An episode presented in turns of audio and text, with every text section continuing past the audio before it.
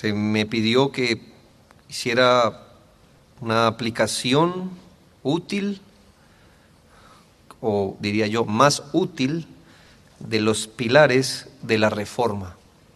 Sin embargo, quisiera, antes de ello, poner en consideración lo siguiente. Debemos reconocer que muchos de nosotros que hoy estamos en Cristo, gracias a Dios, por pura gracia, como pasa en todos los casos, pudimos, o más bien creímos en Cristo y llegamos a ser gente de Dios, cristianos, antes de conocer las doctrinas de la gracia. ¿No es así? Quizás sea la, el caso de la mayoría aquí. Es decir, usted no conoció a Cristo ni fue salvo o justificado en un ambiente donde conocía las doctrinas de la gracia, sino eso fue después. Aún más pudimos permanecer por mucho tiempo caminando en Cristo sin conocer las doctrinas de la gracia. Y la verdad, nuestra soteriología jamás concluía en el papel singular de la escritura en el plan salvador. Aún así pudimos ser creyentes ignorando esto. Y, fuimos creyentes aun cuando no entendíamos la primacía de la gracia en la salvación. Ni, y si nos hubieran pedido definir la fe, quizá teníamos malos entendidos de la fe, pero Dios nos dio fe para creer en, Cristo, gracias a Dios, por encima de nuestro mal entendimiento muchas veces. Nuestro sistema de doctrina de la salvación fue básico, fue el necesario con el cual creer en Cristo, pero nuestro sistema de salvación era inconexo en sus puntos y en la mayoría de cosas contradictorio. Parece que cuando nos explicaron las doctrinas de la gracia, a usted le estuvieran hablando de otro evangelio, ¿no es así? No, no, no podemos decir, bueno, algunas veces coincide, pero no, no podemos afirmar que las personas nacen de nuevo cuando se les explican las doctrinas de la gracia. Lo que estoy diciendo es que cuando se las explicaron, seguramente usted dijo, hmm, ah, esto no había pasado, tengo un nuevo entendimiento, como si nos estuvieran predicando o hablándonos de otro evangelio. Pero aún así, hermanos, muchos ya eran hijos de Dios después entendieron las doctrinas de la gracia. ¿Qué deseo ilustrar con esto? Y es que el entendimiento de las doctrinas de la salvación de la gran parte de la iglesia evangélica no llega a conclusiones parecidas a las doctrinas de la gracia. Es decir, gente cristiana, yendo a la misma escritura, repasando y leyendo los mismos pasajes, suelen desembocar en un lugar distinto al de las doctrinas de la gracia.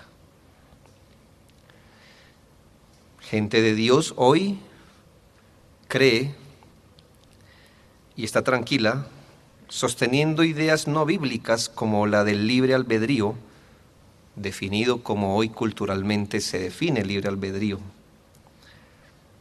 Hoy hay gente de Dios tranquilos, creyendo en la salvación por fe y no por medio de la fe.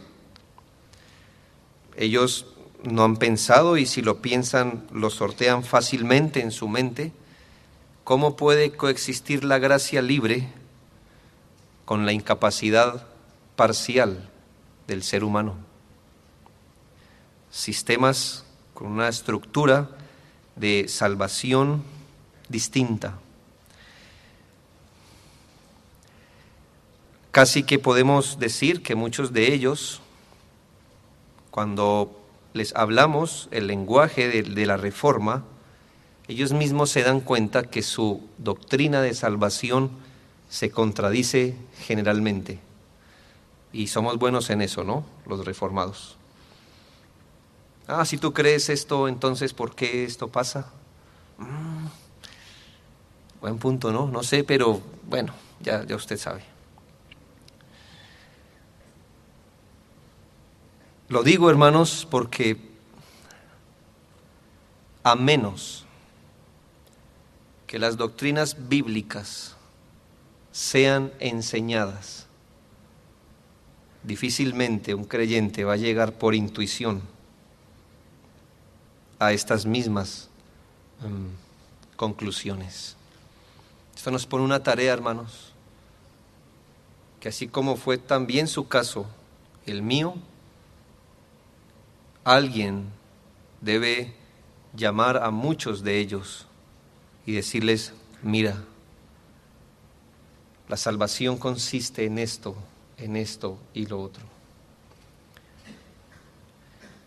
Y en esto refrendamos que a menos que el Señor también abra los ojos y dé más luz en nuestras vidas y en nuestras iglesias, muchos hombres y mujeres verdaderamente cristianos pasarán a la eternidad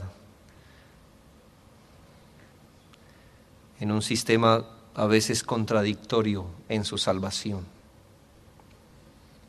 ¿Qué problema tiene eso? Usted dice, bueno, mm, creyeron en Cristo con lo básico, ellos no pudieran definir muy bien, no pudieran decir qué es predestinación, la gracia, el papel de la fe, no conocen esto de perseverancia de los santos, aún así van a perseverar, porque son santos, pero ¿qué pasa allí?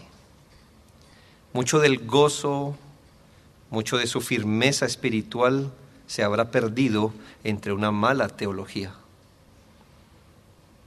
No es igual pasar a la eternidad con una esperanza firme, con una esperanza fuerte, habiendo hecho la voluntad de Dios, que pasara la eternidad con mucha debilidad y habiéndose inutilizado en los caminos de Dios. Así que es mucho trabajo por hacer y, aunque demos por sentado que ah, los reformados conocemos las doctrinas de la gracia, eh, pienso que si implicáramos las doctrinas de la gracia y no las dejáramos atrapadas, solo como este es el tema de la salvación, no tiene nada que ver con mi vida, con la iglesia, ah, creo que veríamos mejores días. Lo digo, hermanos, porque afirmo de nuevo que lamentamos que la reforma que se conoció en nuestras tierras es soteriológica, no fue una reforma completa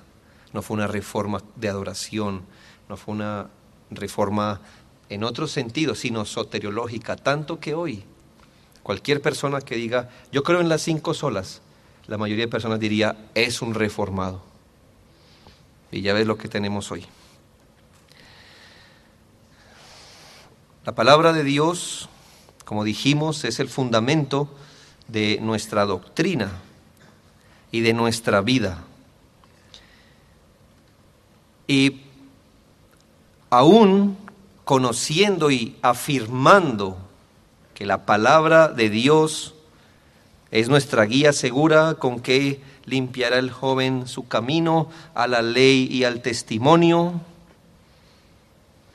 Santifícalos en tu verdad, hablando entre vosotros con salmos, cosas así, lo, lo entendemos, lo sabemos, pero en los asuntos prácticos de la vida personal y en la vida de la iglesia, todavía nosotros arrastramos gran parte de pragmatismo, eh, ¿por qué no?, de cierto relativismo, y quizá lo que sea más común, si usted proviene de comunidades carismáticas o pentecostales, un alto grado de mm, manejarse por sus sentidos.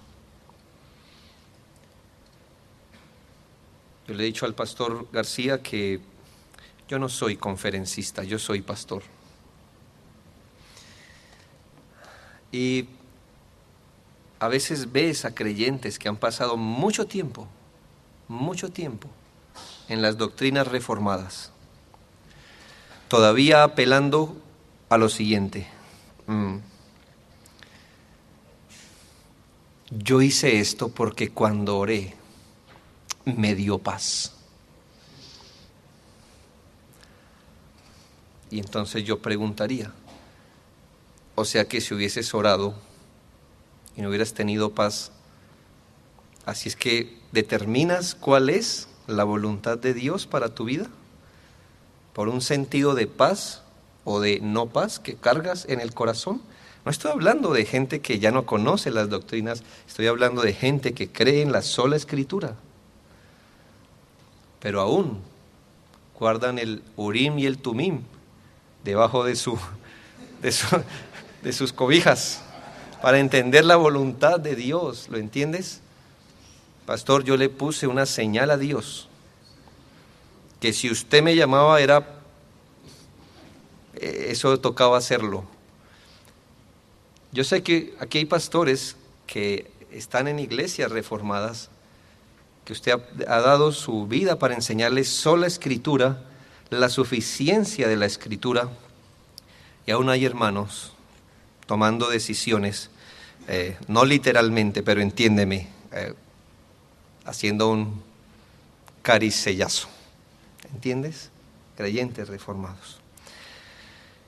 Es muy común hoy encontrar cómo se establecen los programas para la iglesia. No es lo que queremos hacer, pero es lo que resultamos haciendo.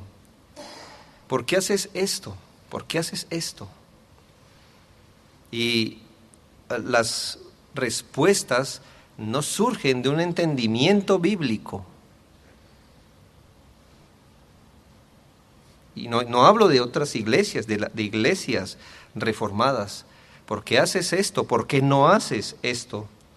Y ellos, lamentablemente, mm, han de aceptar que todavía queda mucho pragmatismo. Una vez hablé con un hombre que había entendido supuestamente las doctrinas bíblicas de la gracia, de la sola escritura, y todavía ah, lucha cuando ora porque el, día que no siente un calor especial cuando ora, él cree que su oración fue, fue mal, estuvo mal, estuvo mal hecha. Y la pregunta que le hacemos es, ¿qué quieres sentir cuando oras? ¿Cuál es la sensación exacta que según la escritura tú debes sentir cuando oras? Que yo sepa por la escritura, la oración debe ser hecha con fe, con humildad en el nombre de Cristo. Y esa es la oración que Dios escucha, claro, de acuerdo a su voluntad. No tiene que ver con tu calor o con tu frío, si temblaste o no temblaste. ¿Entiendes? La sola escritura debe ser aplicada realmente a nuestras vidas. Únicamente las escrituras, las escrituras. No experiencias, no pragmatismos, la Biblia ataca y revierte nuestra ignorancia. Somos hombres regenerados, los creyentes, gloria a Dios, pero aún tenemos que arrastrar nuestro pecado remanente y el pecado remanente es continuamente avivado por la cultura donde vivimos. Quizá en otros países ellos tengan que luchar con otras cosas, pero eso es lo que nosotros tenemos aquí ahora. Debemos apoyarnos en la sola escritura realmente. Debemos aprender a definir las cosas conforme a la escritura, no conforme nuestra cultura. La palabra de Dios exhorta, pero persiste tú en lo que has aprendido y te persuadiste. Aquí está hablando de la palabra de Dios. Encontramos creyentes en las iglesias que nos dicen, ah, pastores, que yo no soy bueno para leer. Bueno, yo sé que eso es cultural, hermanos. Pero si no eres bueno para leer, ¿cómo es tu acercamiento a la Biblia? Ese, esa disculpa cultural no, no opaca la responsabilidad que tenemos para ir a las escrituras. De hecho, claro, por eso los falsos maestros tienen tan buen éxito, porque como latinos somos muy confiados, ¿no es así? Si Él lo dice, tendrá que tener razón. No es la Biblia y la mezcla con otras cosas, no es la Biblia y mi propia prudencia, no es la Biblia y mi cultura, es la escritura. No todos pensamos eso, por supuesto que pensamos eso, pero no es lo que hacemos. Hoy vimos cómo mucho de lo que se enseña en muchos lugares tiene relación directa con el catolicismo romano y quizá no se entiende así, pero es verdad. Tenemos mucho de ideas humanas y bíblicas. Yo lamento profundamente este grupo de reformados que se ha levantado siendo adoctrinado por videos de YouTube de cuatro minutos. ¿Que ¿Qué profundidad puedes tener? No lees tu Biblia, pero ahí está. Y entonces te das una idea de soteriología, de eclesiología, eh, con un video de cuatro minutos, con música de fondo, eso mueve, pero eso no instruye, no instruye. Creyentes, aún con mucho pragmatismo, a veces no hay ni siquiera que dar la pelea, si así se nombra. Discutía con un hombre, bueno, discutía, no, conversaba con un hombre. Decía, bueno, pero ¿Por, qué usas ese tipo de música en tu iglesia para adorar a Dios? ¿Conoces la palabra de Dios? Oh, es, el tipo de música que a mí me gusta. Bien, pero ¿por, qué piensas que lo que a ti te gusta a Dios le gusta? Mm, buen punto. aún así me sigue gustando y aún así lo voy a seguir haciendo. ¿Entiendes? No hablo de gente del, mundo, ni gente del carismatismo, no, no, no. Hombres que dicen sola, sola escritura, sola escritura. O con su excusa general de muéstrame el versículo, muéstrame el versículo. Esa frase es un burladero, ¿lo entiendes? Es un burladero. A los hermanos de otro país, donde se esconde el torero, para que el toro no lo, no lo hiera. Es un burladero. Muéstrame el versículo. ¿De cuántas cosas? No hay versículo, hermanos. Pero no están permitidas porque la Biblia tiene principios generales y particulares también muchas veces. Muchos defienden sola escritura, pero casi nadie vive sola escritura. En una de las experiencias que tuve como pastor, una persona, les hemos explicado los principios de la crianza bíblica. Tú debes hacer esto, debes hacer lo otro, y siempre con recelo. Ah, pero cuando su amiga psicóloga se los decía, decía, ah, sí, mire, es, verdad, ah, sí, yo sí sabía que eso era verdad. no estoy hablando de gente fuera, de hombres que conocen, de mujeres que conocen. Hoy seguramente me voy a meter en muchos problemas por este comentario, pero ves una cantidad de mujeres corriendo detrás de conferencias para mujeres.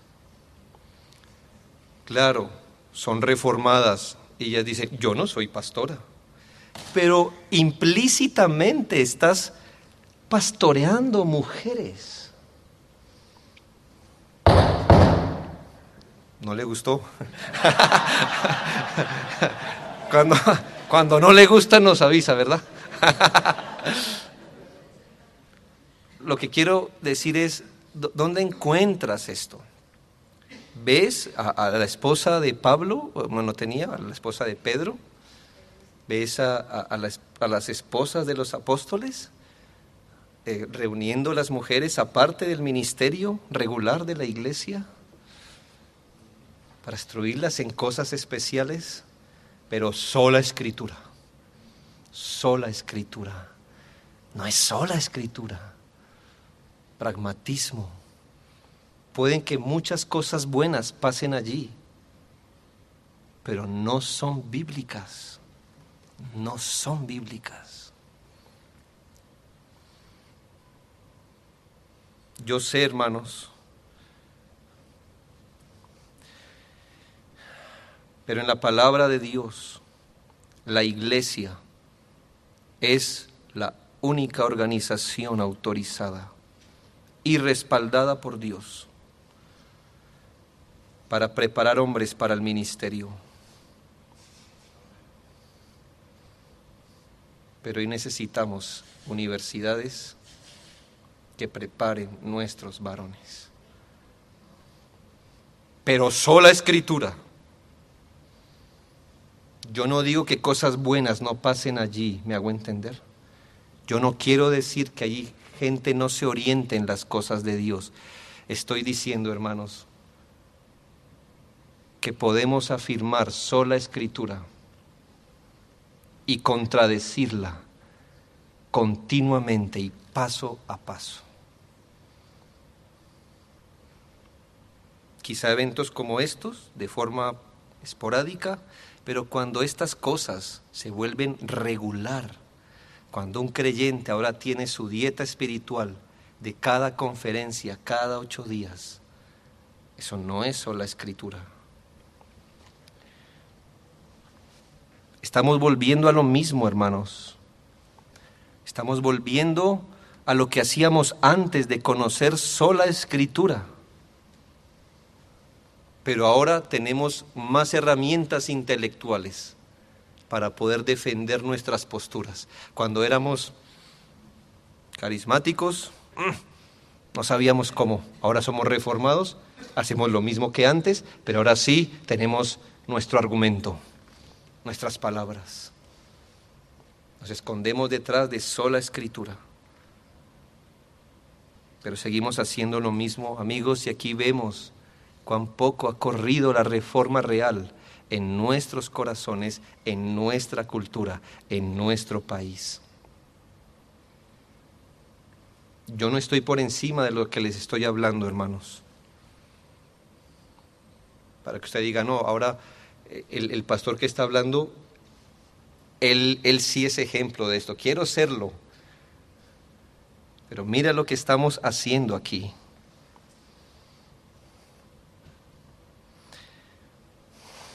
Hoy estamos hablando de sola gracia, hermanos. Y claro, recuerdo hace mucho tiempo, esto es común en otros círculos, haber repetido un coro pequeño, antiguo. Quizá tú también lo cantaste. Ya que has puesto tu mano en el arado, no vuelvas tu mirada hacia atrás. ¿Lo cantaste alguna vez? ¿Sí? ¿Recuerdas esa estrofa que decía, Él te ofrece de vida una corona, debes ganarla con ayuno y oración? Esta no la aprendí en una iglesia católica, no, evangélica. ¿Qué estábamos cantando allí, hermanos? salvación por obras.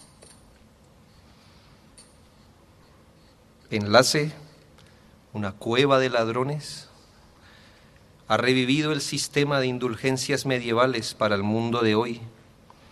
Claramente allí se dice hasta que una, mujer allí, una profetisa, no sé, por darle un nombre, Dice que ella te puede entrar al cielo entre más dólares le des. ¿Sí? Lo viste por internet ahora último, ¿no? No, no, católica romana, no. Pero me pregunto, si le preguntáramos a gente de nuestras iglesias, ¿tú crees que debemos guardar los mandamientos de Dios? Sí, sí, ¿Crees que Dios te recibirá en el cielo por tu obediencia? Lamento que muchos dirían, sí, sí, sola gracia. Y creemos que por guardar los mandamientos Dios nos recibirá en gloria. Yo no digo que guardar los mandamientos esté mal, está bien. Creemos en la observancia de la ley moral como creyentes. Pero a veces nuestros hermanos no, no entienden que una cosa hacemos como creyentes y otra cosa es para ser creyente. Muchas personas piensan en nuestras propias iglesias que hacer la voluntad de Dios, congregarse, leer la Biblia, lo acercan al cielo. Y congregarse, leer la Biblia, orar, es bueno, pero nada de eso salva. Dijimos sola gracia, ¿no es así? Sola gracia. quizá hablar entre creyentes, que si la salvación es, es, por sola gracia, eso pone de manifiesto el caso que nuestras obras y nuestro ser es terrible. Piensa esto, si Dios no lo tuvo en cuenta, significa que eso no pesa nada, no, no, no, no somos nada aptos, nada Dios ve. Nuestro estado natural es, es terrible. Y esto la gente debe entenderlo, hermanos. Esto no, esto no es teología que nos pasa por encima. Porque si una persona cree aún que merece algo, cuando viene el tiempo de la prueba, es el primero que va a reclamar al cielo. Pero si tú realmente crees en sola gracia, todo día, cada día, cada don, es un motivo de gloria a Dios. Nada merecías, ¿no? No ibas para la condenación. Hoy se te permitió la vida y mucho más que ello. Así que mira que estas cosas sí tienen que ver con, el, con, la, con la vida práctica de nosotros. Ese, ese impulso que sentimos de reclamar a Dios cuando nos creemos maltratados, se apagaría al seguir considerando que íbamos para el infierno y mañana despertaremos en gloria. Pensar, hermanos, que como seres naturales, no como no en Cristo, por supuesto, pero como seres naturales, piensa esto, tenemos los mismos méritos propios para estar hoy en Cristo que los que tiene un miserable condenado hoy en el infierno. Los mismos méritos. Eso quiere decir también, hermanos, que hay gente en el infierno que ha pecado menos que nosotros. Y nosotros despertaremos en gloria. ¿Por qué? Por su gracia. Piensa en el caso de un joven de 15 años. Aquí hay gente más grande que esto. Él solo pudo pecar 15 años. Tú quizá le doblas la edad o le triplicas la edad. Tú has pecado más. Él fue cortado a los 15 años. Tú seguirás viviendo. Él está condenado hoy. Y tú vas para el cielo. Tú estás en Cristo sin tus méritos fuiste aceptado por gracia.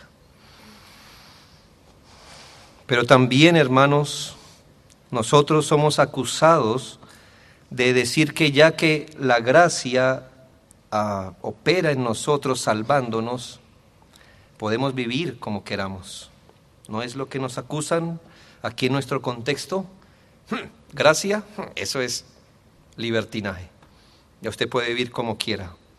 Es un error, hermanos, pensar que la gracia nos libra del infierno. No. La gracia nos libra del pecado que nos lleva al infierno. Porque si tú piensas que la gracia nos libra del infierno, entonces finalmente tú puedes vivir como quieres, finalmente no vas a ir al infierno. Pero la gracia nos libra de nuestros pecados. porque son nuestros pecados los que nos llevarán al infierno. Y vista la gracia, sí, la gracia nos libra del pecado, del pecado. Por eso alguien que ha sido recibido en gracia no peca como principio de vida. Pero hermanos, piensa esto. A veces cuando vemos a nuestros hermanos que creen en la gracia de Dios, pienso que ellos tienen en mente que la gracia solo fue, permíteme hablar así, el empujón inicial en su vida de fe. Es decir, la gracia solo sirvió para qué? Para darnos vida y de ahí en adelante Dios nos dice, nos vemos en el cielo. Ya di, ya di el primer impulso, de aquí en adelante persevere, esfuércese, nos vemos en el cielo. Yo creo en la perseverancia, creo en el esfuerzo, hermanos, pero Romanos 5.2 nos dice que la gracia, o por la gracia, hoy estamos firmes. La gracia no solo fue el punto de inicio, ¿por qué hoy usted se levantó como un creyente en Cristo? ¿Por qué ayer no fue embolatado por una secta y se apartó? ¿Por qué hoy sigue a pesar de sus problemas, de sus pérdidas? ¿Por qué hoy sigue creyendo en Cristo? ¿Por qué a pesar aún de sus pecados usted vuelve a Dios? y se arrepiente por su capacidad? No, por esta gracia en la cual estamos firmes. Qué bueno es saber. La gracia no anula nuestro esfuerzo, pero la gracia vivifica nuestro esfuerzo en Cristo. Que no seamos acusados de predicar que la gracia solo nos puso al comienzo y después tenemos que ir por la carne hasta heredar el reino de los cielos.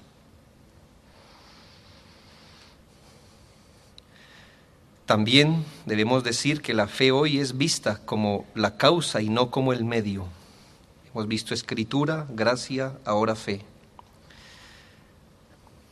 Hoy si usted vino a Cristo fuera de una iglesia bíblica, debe saber que la palabra fe, discúlpeme la la palabra, pero ha sido prostituida por los mercaderes de la prosperidad.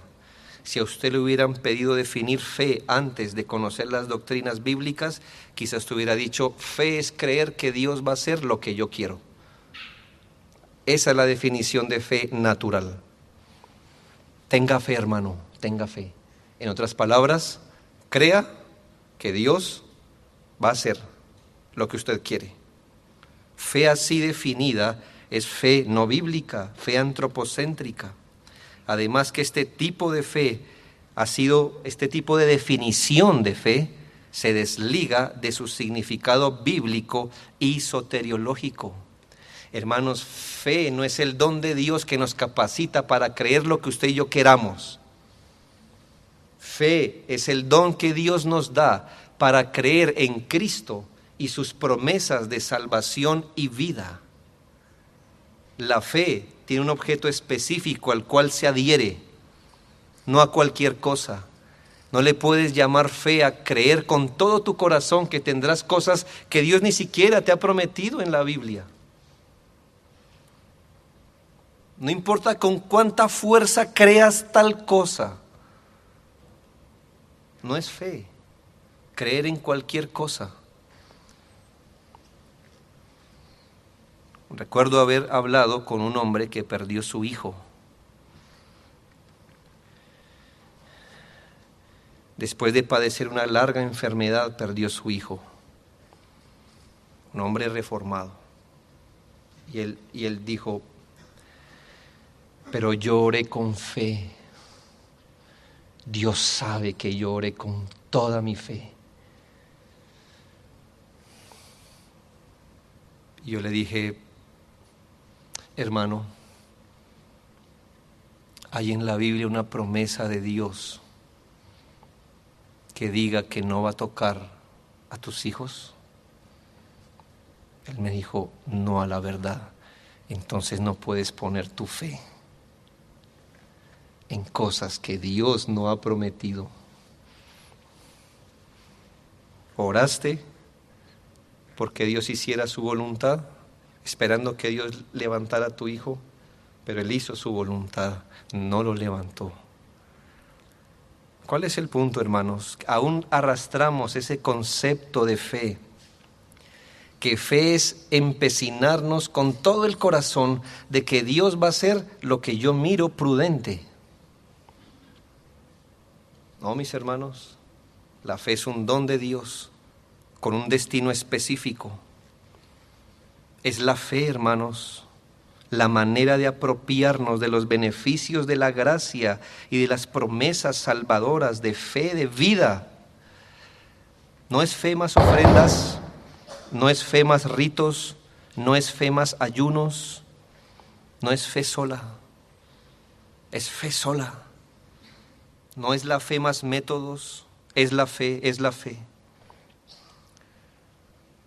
Pero al ver lo que hemos hecho con el cristianismo y con la reforma, a veces me pregunto si hemos dejado de creer en Dios y en su palabra, en su poder, en sus métodos, y por ello hemos pretendido ayudarle a Dios en esto.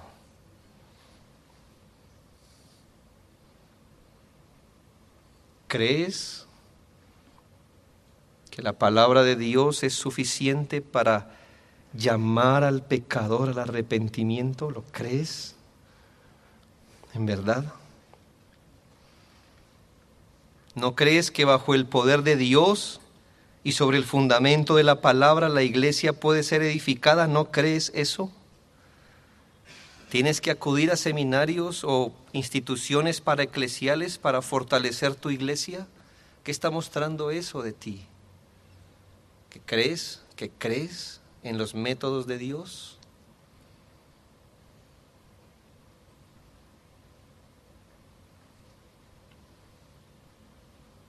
¿Ya no son los medios de gracia los que santifican a un hombre?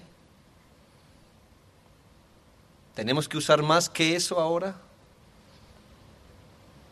Cuando ves la situación de la reforma hoy en nuestros países, debemos orar, Señor, ayuda nuestra incredulidad,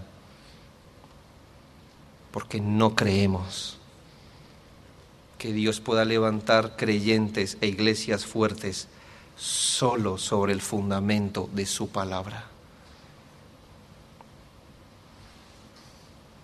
Nuestro problema es la incredulidad, amigos. Que si hablamos de solo Cristo, nuestro Señor Jesucristo, nuestro bendito Salvador, dueño de la iglesia, lleno de perfecciones, con mérito propio, su obediencia activa, como se conoce, todo lo que Él obró desde su nacimiento, impecable, puro, también se doblegó a pagar la pena total que merece el pecado de su pueblo, su obediencia pasiva, como se llama. Es por esa obra, hermanos, por su vida perfecta y su perfecta sometimiento a la voluntad de Dios, que como creyentes somos aceptos. La realidad de nuestro pecado resalta el papel de Cristo como Salvador. Yo quiero hacer una figura mental allí en tu mente. Si yo te dijera,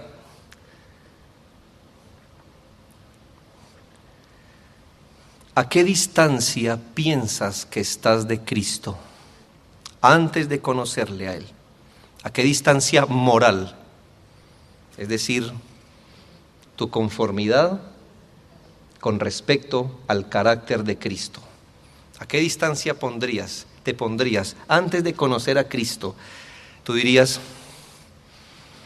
Cristo estaría en la esquina del mundo y yo estaría en la otra. Ahora piensa esto. Después que has venido a Cristo en arrepentimiento y fe, ¿a qué distancia crees que estás de Cristo? Algunos dirían, no, más, quizá más cerca. ¿Estás seguro? Lo que nos pone cerca es la obra de justificación, donde Él nos considera justos.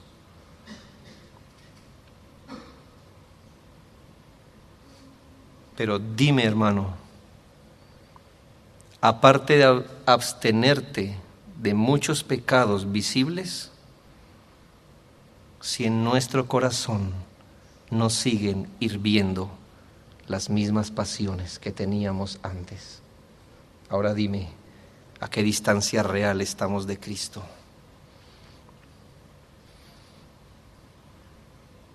Por eso necesitamos un Salvador. Siempre, siempre. Aún después de regenerados, ¿qué hiciste antes de dormir anoche? ¿No pediste perdón de tus pecados? ¿Y sabes cuánto tiempo lo harás?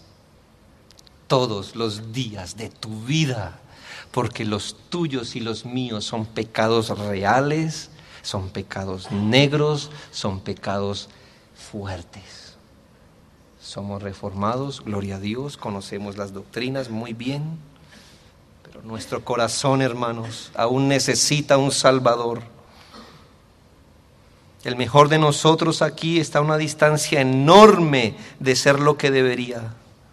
La mejor iglesia aquí está lejos de ser el modelo del Nuevo Testamento.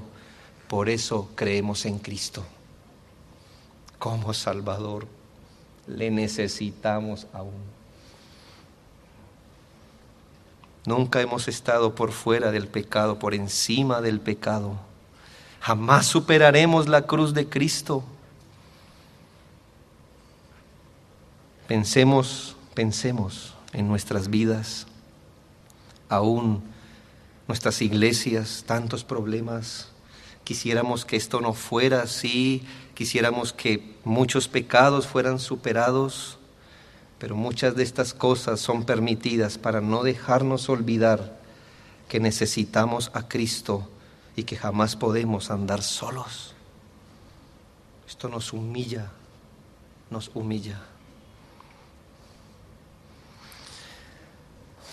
Pero déjame decir algo importante. Una observación de la reforma actual, de lo que hemos llamado la nueva reforma. ¿No te has dado cuenta de la cantidad de figuras prominentes que hoy tenemos?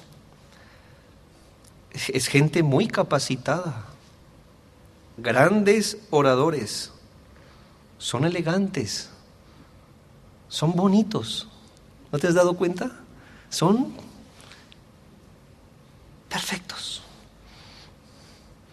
Un escenario estético, las luces muy bien apuntando donde deberían, todo cae en su lugar. Un autor dice, ese monstruo de marcas y plataformas florece en un ambiente que alienta el consumismo. Lo que a menudo se promueve parece, al menos para mí, ser un pequeño paso por encima de un esquema de marketing, una extraña forma de entretenimiento que produce adicción. Después de todo, para obtener titulares solo necesitas al predicador correcto o elegir el público adecuado, incluir los objetivos correctos, escandalosos, inagotables, radicales, colocar un logo correcto, envolver todo en términos de evangelio y tendrás una receta perfecta para el éxito que es demasiado grande como para fallar. ¿Te has preguntado según la palabra de Dios cuál es el problema? Escucha. Pues no me envió Cristo a bautizar, sino a predicar el Evangelio, no con sabiduría de palabras, para que no se haga vana la cruz de Cristo.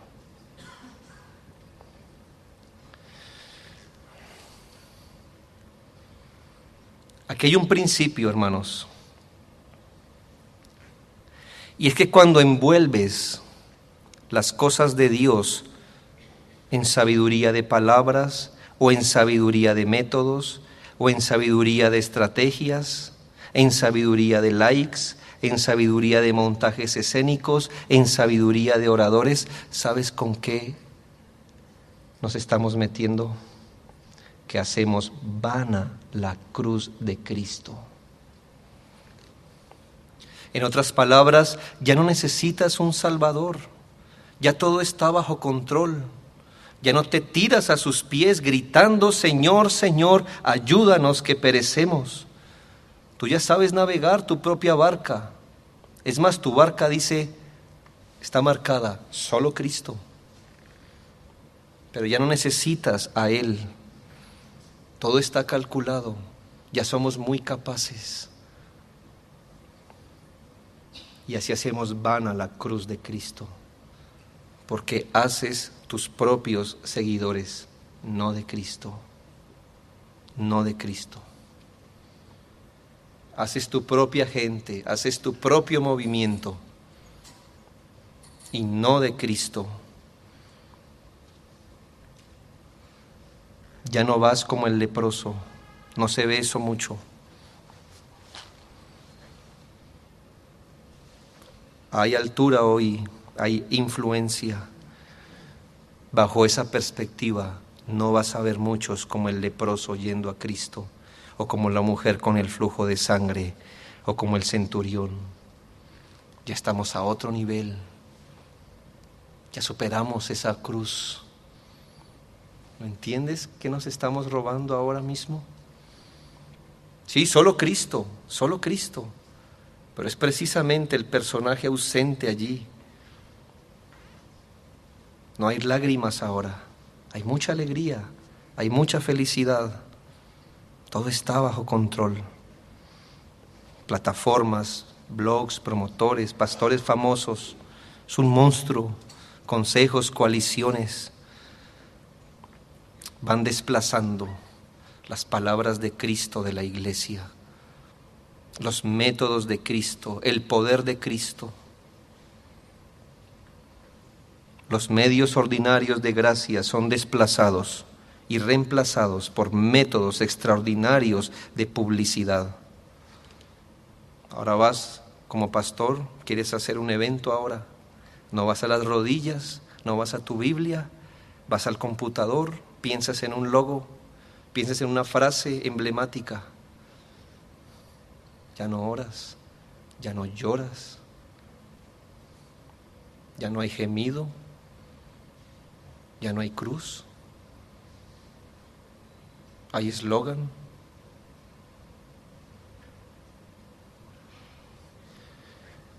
¿Qué espacio queda para un salvador de pecadores bajo una organización tan perfecta?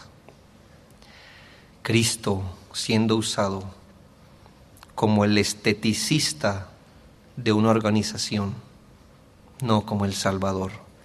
¿Qué espacio queda para la fe? Hay mucho para la vista hoy, hay mucho para el oído, poco para la fe dependiente de Cristo. Tú puedes gritar solo Cristo, pero has envuelto solo Cristo en la sabiduría humana y has hecho vana la cruz de Cristo. Y si ya no es solo Cristo, entonces ya no es solo fe. Y si no es solo fe, la gloria de Dios ha sido compartida con nuestra gloria y cabod.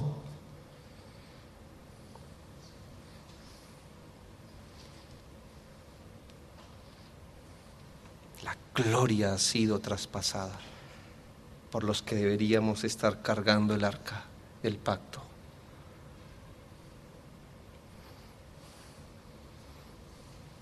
Como ves, las cinco solas no son cinco doctrinas. Ya me las sé, ya lo superamos. Ahora, ¿qué sigue? Hermanos, si implicáramos las solas en nuestra vida e iglesia, entenderíamos que es una verdadera reforma alrededor. Que el Señor nos dé más de su espíritu, hermanos que el Señor abra nuestros ojos para ver y nuestros oídos para oír y podamos volver a la sencillez del Evangelio, pero al poder de Dios que un día fluyó través de este Evangelio. Oremos, hermanos.